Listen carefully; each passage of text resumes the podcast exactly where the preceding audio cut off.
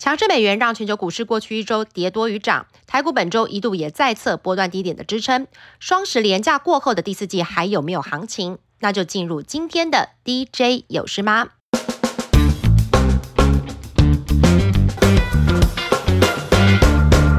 照例从美股切入，这次我们访问到的国泰政企顾问部分析师蔡明汉认为，短期美股观察两个指标，一个是美债值利率，一个就是美元指数。在没有三天不过高确认高点已过之前，股市不容易有反转的大行情表现。大概就是在今年第二季的低点到反弹三四百点的空间，震荡趋弱，大概还需要一到两周消化鹰派利率政策的利空。投资人切记不能追涨。只是如果时间拉长到年底来看，第四季通常是美股最有表现的季节，加上恐慌指数走高，代表个股容易遭到误杀。另外，干扰市场的联准会利率政策冲击已经近尾声，长线投资人反而可以趁乱分批逐步的进场捡便宜。顺序上是以科技股为主，金融股为辅。回到台股的热门族群，过去一周有个产业变得活泼，那就是记忆体、记忆体模组、立即型记忆体 IC 都名列其中。线上记者表示，三大原厂减产的效益发酵，加上传言有原厂掌握大客户的订单，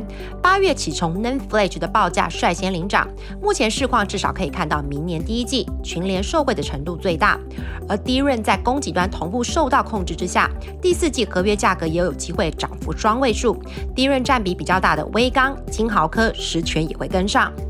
另外，铜箔基板跟机壳股涨幅也居次族群的前位。铜箔基板的台光电、台药、联茂都切入了 AI 供应链，第三季营收表现优于预期，第四季营收也有机会维持高档。机壳股主流也封 AI 的题材，形成是众所皆知的 AI 受惠股。银广过去伺服器事业群一直都是亏损，但在大客户 AI 订单的加持之下，第三季渴望转盈，第四季也有机会持续获利，拥有转机的题材。其余像是聚焦车用的华孚股票代号六二三三五，近期股价反映的是九月营收亮眼。另外股票代号三三二五的续品，经营团队试出要切入水冷的散热，带动股价一波涨势。不过转型的效益还是需要边走边看。下周虽然只有三个工作天，但还是有不少重要大事要跟听众朋友分享。首先是三档准备在十一月挂牌的新股上市前活动，第一家是新贵期间话题已经不断的轴承厂商富士达，股票代号六八零五，将举行上市。前的业绩发表会，公司主要的客户是陆系手机大厂，因为新机销售告捷，市场对于第四季以及明年的展望正向看待。市场也传言公司有计划切入新的产品，详细情况就请听众锁定 Money DJ 下周新闻的第一手现场报道。另外两档新股，一个是半导体废弃处理设备厂的华茂，股票代号五二九二，下周也要举行上市前的媒体查询。这家公司主要从事挥发性有机废弃防治处理设备工程以及相关的维修保养服务，客户包括了半导以及光电厂。目前全球前五大的废气处理系统厂商当中，西部技研的市占率第一。那华茂是它在台湾区的独家经销商，公司后续的景气动能预料也会与半导体建厂的规划同步。第三档新股活动是伺服器系统以及机柜生产制造商的 MXKY 股票代号六九三三，将举行上市前的业绩发表会。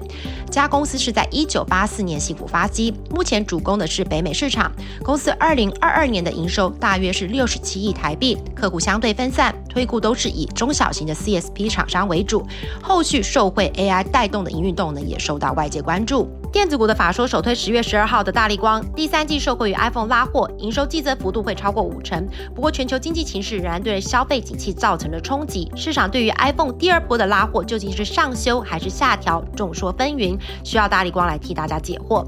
下周电子股重点法说还有低润厂的南亚科，前面热门族群有提到，整个记忆体的产业因为原厂减产，供需已经逐步的健康化，第四季的报价有机会看涨。而南亚科今年以来都是维持动态的减产，这次法说会对后续是否维持减产的看法也受到外界的关注。